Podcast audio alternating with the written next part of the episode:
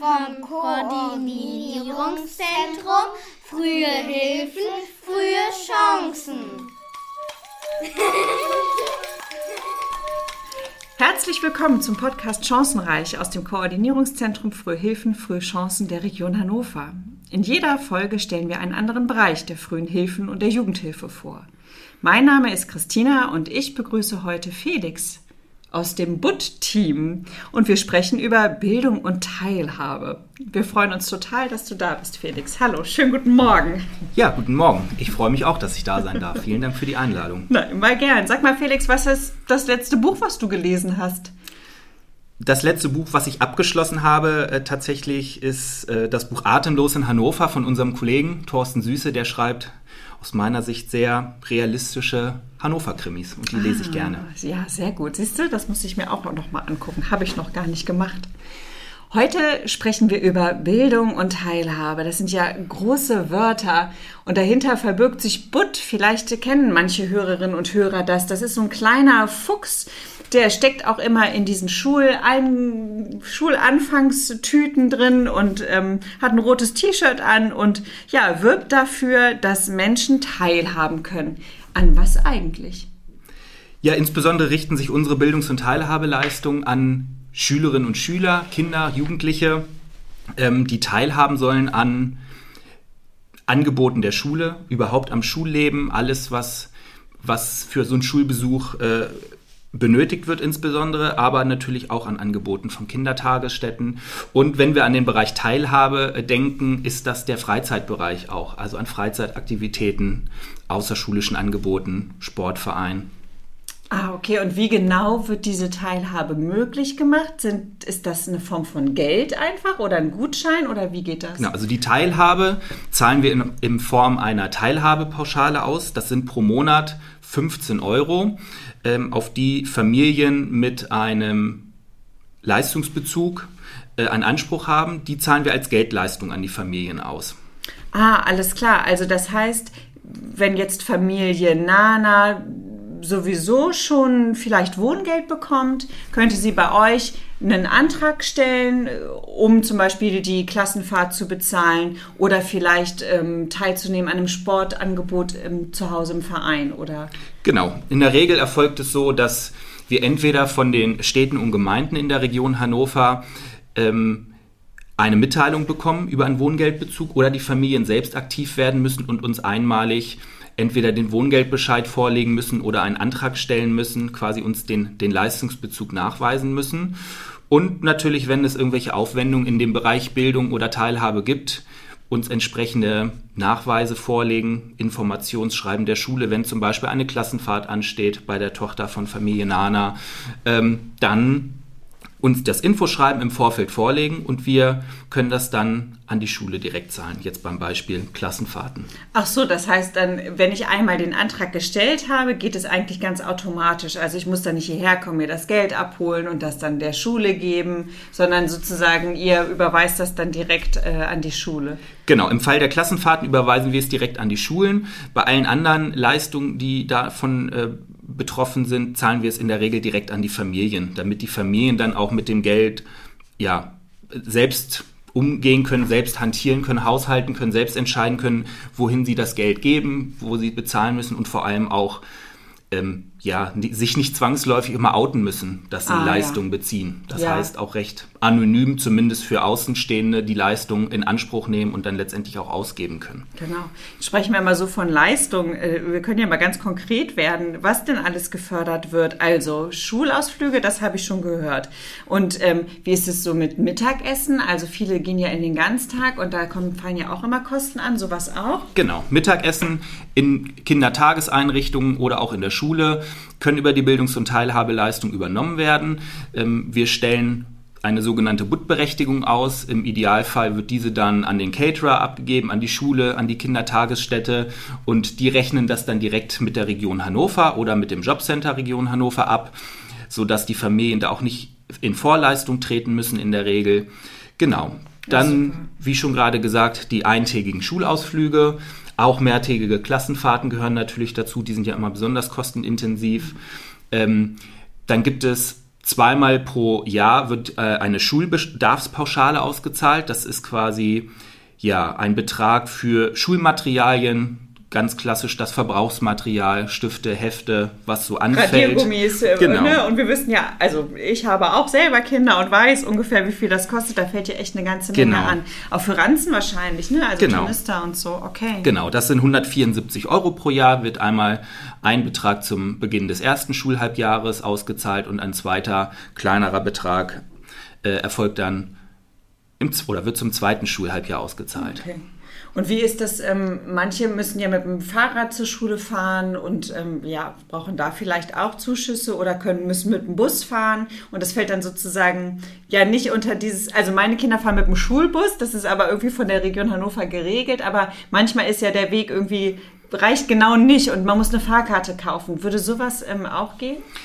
Also wir müssen uns da orientieren an den grundsätzlichen Regelungen, die es gibt für die Übernahme der Kosten für eine Schülerfahrkarte. Das ist ja in der Regel so, wenn man mehr als zwei Kilometer von der Schule Ah, entfernt siehste. wohnt, hat man einen Anspruch auf eine Schülerfahrkarte, die ja erstmal für die ersten zehn Schulklassen ja der Schulträger zahlt. Ähm, wenn man quasi darunter fällt und auch die Schülerfahrkarte bislang über die Schule bekommen hat, hat man dann über die Bildungs- und Teilhabeleistung ab der 11. Klasse dann die Möglichkeit, das auch über die Bildungs- und Teilhabeleistung abrechnen zu können. Ah, ja. Aber ansonsten nicht. Also es ist nicht, dass man jetzt über die Bildungsteilhabeleistung einen größeren Anspruch hat oder einen höheren Anspruch hat als sonst. Ja, okay. Genau. Und jetzt sind wir immer noch so ein bisschen im Bereich der Schule. Wie ist das denn so mit Nachhilfe oder sowas? Also das kostet ja halt auch immer wirklich Geld, ne? Und manchmal tut es ja aber doch mal Not in der dritten Klasse irgendwie noch mal auf Mathe zu gucken. Wird sowas auch bezuschusst? Genau. Das wird auf alle Fälle auch bezuschusst, wenn ein Bedarf vorliegt. Äh, Bedarf liegt vor, wenn, so steht es im Gesetz, wenn das Ziel der jeweiligen Klassenstufe gefährdet ist. Das ist natürlich auch immer ein bisschen subjektiv. Das heißt, da sind wir auch immer auf eine pädagogische Einschätzung der Lehrkräfte angewiesen. Die ähm, werden quasi bestätigen, wenn ein Lernförderbedarf aus deren Sicht vorliegt. Das, da gibt es unterschiedliche Beispiele. Also es muss nicht zwangsläufig eine Versetzungsgefährdung schon vorliegen oder eine 5 im Zeugnis erreicht sein. Man kann so grob sagen, wenn im Zeugnis schon eine 4 steht und die Lehrkraft sagt, da wäre es hilfreich, ein bisschen äh, nochmal Unterstützung außerschulisch zu bekommen, kann das im Rahmen der äh, Lernförderung auch über die Bildungs- und Teilhabeleistung abgerechnet werden. Ah, alles klar. Okay. Boah, so viel Schule, so viel zu lernen, so viel zu tun. Es gibt ja auch Nachmittage und Freizeit und überhaupt. Man kann ins Theater gehen, man kann Schwimmkurse machen, ähm, Musikunterricht nehmen. Äh, Gibt es da auch Möglichkeiten, sich da irgendwas fördern zu lassen? Genau, da sind wir dann bei der Teilhabe, der Teilhabepauschale, die wir auszahlen. Das sind 15 Euro pro Bewilligungsmonat, auf die die Familien einen Anspruch haben. Ähm, die können Sie auch eigentlich relativ einfach abrufen. Und zwar brauchen wir dann nur einmal pro Bewilligungszeitraum einen Nachweis über eine Teilhabeaktivität. Teilhabeaktivitäten ist wirklich alles, was man sich, oder fast alles, was man sich im Freizeitbereich vorstellen kann. Insbesondere natürlich ähm, Vereinsangebote, also wenn man im Sportverein äh, aktiv ist oder Musikunterricht außerschulisch nimmt, irgendein Instrument erlernt, wenn man zum Ballettunterricht geht, wenn man zum Reitunterricht geht, aber auch natürlich so Dinge, die gar nicht institutionell sind, also gar nicht im Verein organisiert sind, sondern wenn man sich einmal pro Woche mit seinen Freunden im Park trifft und Fußball spielt äh, und dafür neue Fußballschuhe benötigt, Ah. kann das auch über die Teilhabepauschale abgerechnet werden. Und wir brauchen halt einmal pro Bewilligungszeitraum einen Nachweis darüber, einen aktuellen Nachweis. Nachweis. Das kann eine Mitgliedsbescheinigung sein vom Sportverein, die die dann eigentlich auch in der Regel gerne ausstellen, oder eine Anmeldebestätigung oder irgendwie ein Kontoauszug, woraus hervorgeht, dass ein Sportverein zum Beispiel einen Vereinsbeitrag abgebucht hat. Dann können wir die Teilhabepauschale für den Zeitraum auszahlen. Wenn das jetzt ein Zeitraum von einem Jahr ist, wären das 180 Euro, die die Familie dann auf einmal ausgezahlt bekommen und dann selbstverantwortlich ausgeben können. Ah ja, schön. Und wer kann jetzt also nochmal genau die Zuschüsse erhalten? Also ich weiß, es richtet sich sozusagen irgendwie ja pro Kind, ne? Aber äh, wer ist denn so, man sagt ja immer so anspruchsberechtigt? Genau, einen Anspruch auf die Bildungs- und Teilhabeleistung haben alle Familien, die ähm, Bezug entweder von Leistung des Jobcenters, also des Bürgergeldes, Arbeitslosengeld 2 ehemals Bürgergeld beziehen äh, und dort im Leistungsbezug äh, stehen, aber auch Bezieherinnen und Bezieher von Wohngeld oder Kinderzuschlag. Ähm, Kinderzuschlag eine Leistung, die auch viele nicht kennen, eine Ergänzung zum Kindergeld, die die Familienkassen auszahlen.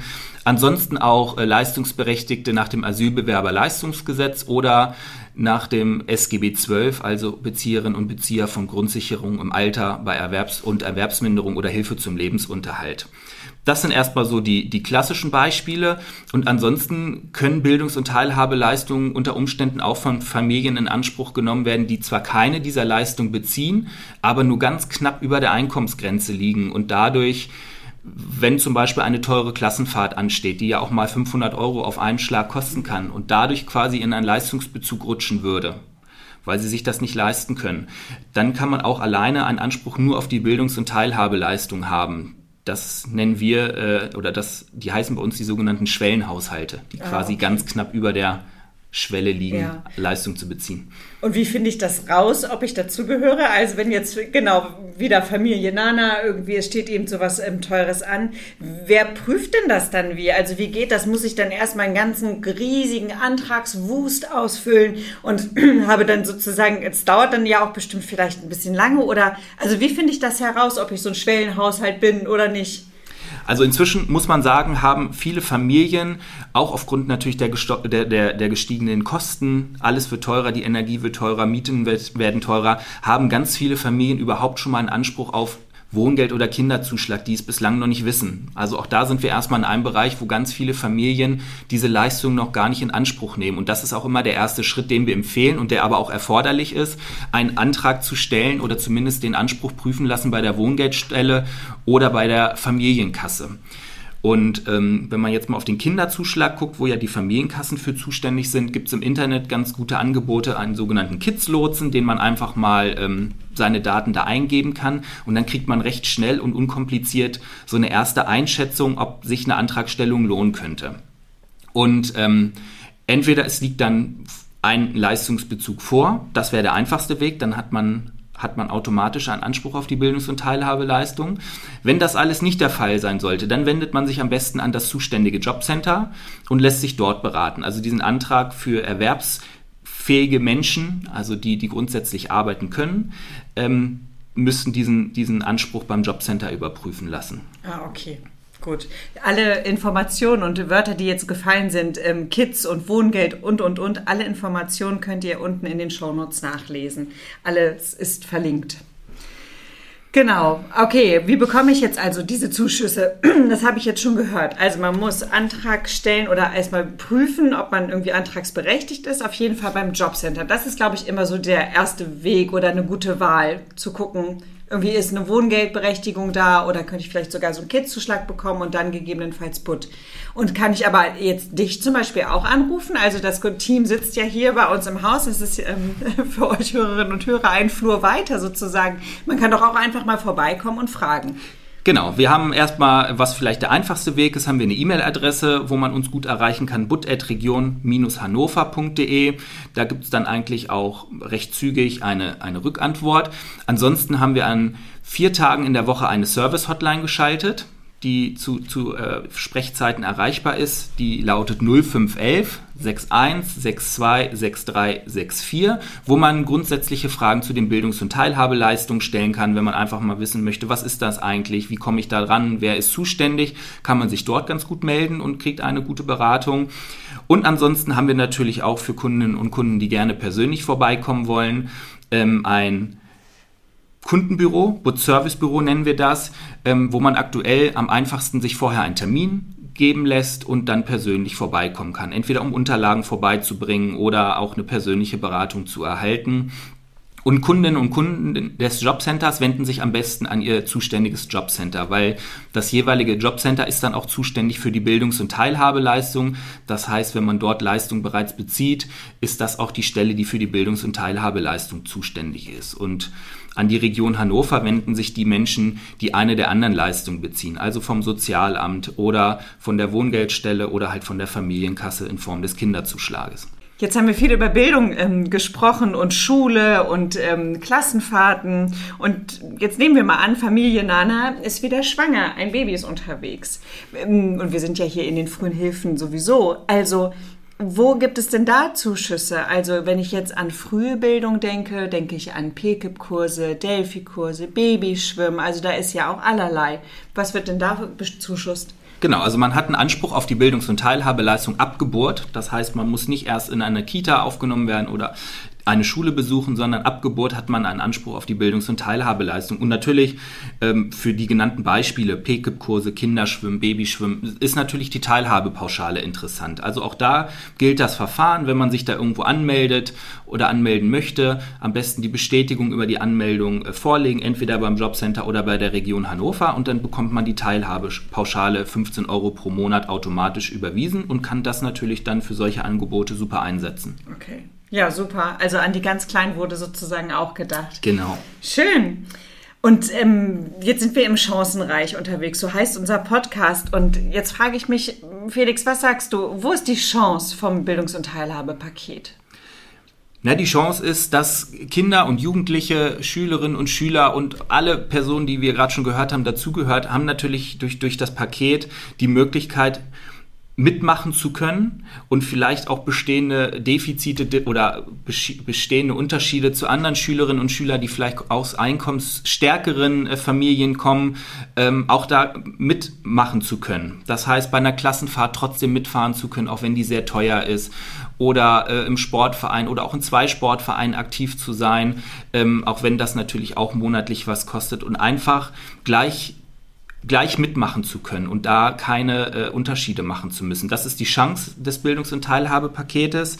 Ähm, da werden tatsächlich leider aktuell auch viele Chancen noch nicht genutzt, weil wir da auch in der Inanspruchnahme noch nicht ansatzweise da sind, wo wir sein könnten. Also es nehmen leider aktuell immer noch viele Familien die Leistung gar nicht in Anspruch und da besteht natürlich auch eine Chance, ähm, auch, auch noch mehr Familien äh, zu erreichen und da unterstützen zu können. Und auch mit Blick auf die Kindergrundsicherung, ähm, ja, ist das schon mal ein erster Schritt, diese Leistung in Anspruch zu nehmen.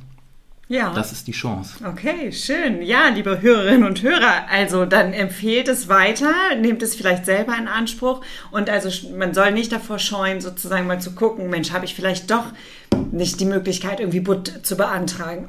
Gerade jetzt, also wir sind im, im Moment, ne, wir haben jetzt Anfang 2023 und die Energiekrise ist da und wir warten alle irgendwie auf die Abrechnung der Heizkosten und ja, dann lohnt es sich doch auf jeden Fall mal vorbeizukommen oder anzurufen oder eine Mail zu schreiben. Genau, alle Kontaktdaten hast du schon genannt und ihr könnt sie auch unten nachlesen. Felix, dann bedanke ich mich ganz, ganz herzlich, dass du da warst und uns viel erzählt hast über Butt und wir jetzt alle hoffentlich eine Vorstellung davon haben, wie einfach es auch gehen kann und was nicht alles gefördert wird. Ich glaube, das wissen die wenigsten, was da eigentlich wirklich alles drin ist. Die meisten, oder ich dachte immer nur, ach ja, Schulverpflegung, ähm, das Essen wäre drin irgendwie und vielleicht so ein bisschen was ähm, für die Federmappe, aber das ist ja echt eine richtig große Menge an, an Leistung. Richtig schön. Also vielen Dank und dann ja viel Erfolg und gute Geschäfte, gute Abschlüsse und ähm, schöne Chancen. Ja, vielen Dank. Danke fürs Zuhören. Alle Infos findet ihr auf hannover.de slash FHFC. Chancen.